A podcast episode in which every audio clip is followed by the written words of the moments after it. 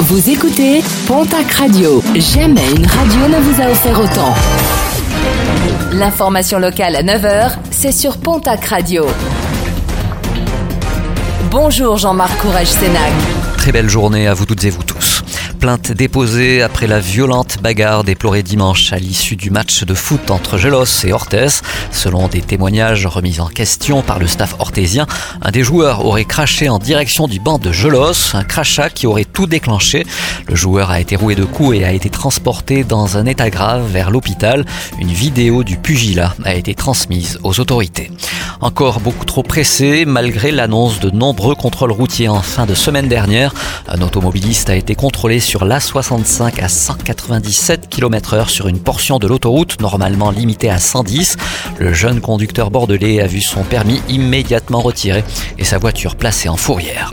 Fermeture confirmée, celle du magasin La Foire Fouille d'Olon-Sainte-Marie, une fermeture qui devrait intervenir à la fin du premier semestre de cette année. En cause, une baisse d'activité ainsi qu'une hausse des coûts de l'énergie.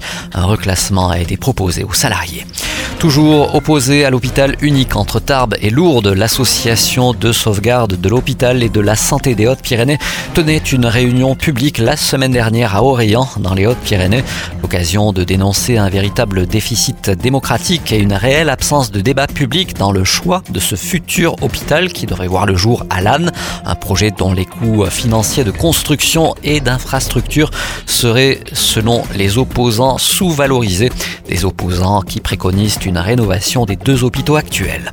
L'info insolite du jour, elle nous est racontée par nos confrères de la dépêche du midi. Dimanche, les secours ont été appelés en cours d'après-midi du côté de la laverie de Nogaro, dans le Gers. Un sanglier venait de percuter la porte vitrée de l'établissement et s'est finalement retrouvé coincé à l'intérieur, tout comme une personne qui s'est trouvée déjà. Une personne qui a réussi à se protéger en montant sur une table et en évitant d'être blessé par l'animal. Un animal qui a dû être abattu en raison de ses blessures.